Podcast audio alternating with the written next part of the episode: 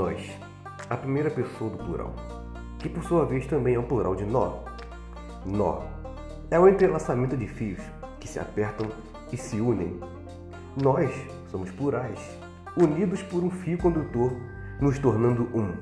Eu mais tu mais ele é igual a nós.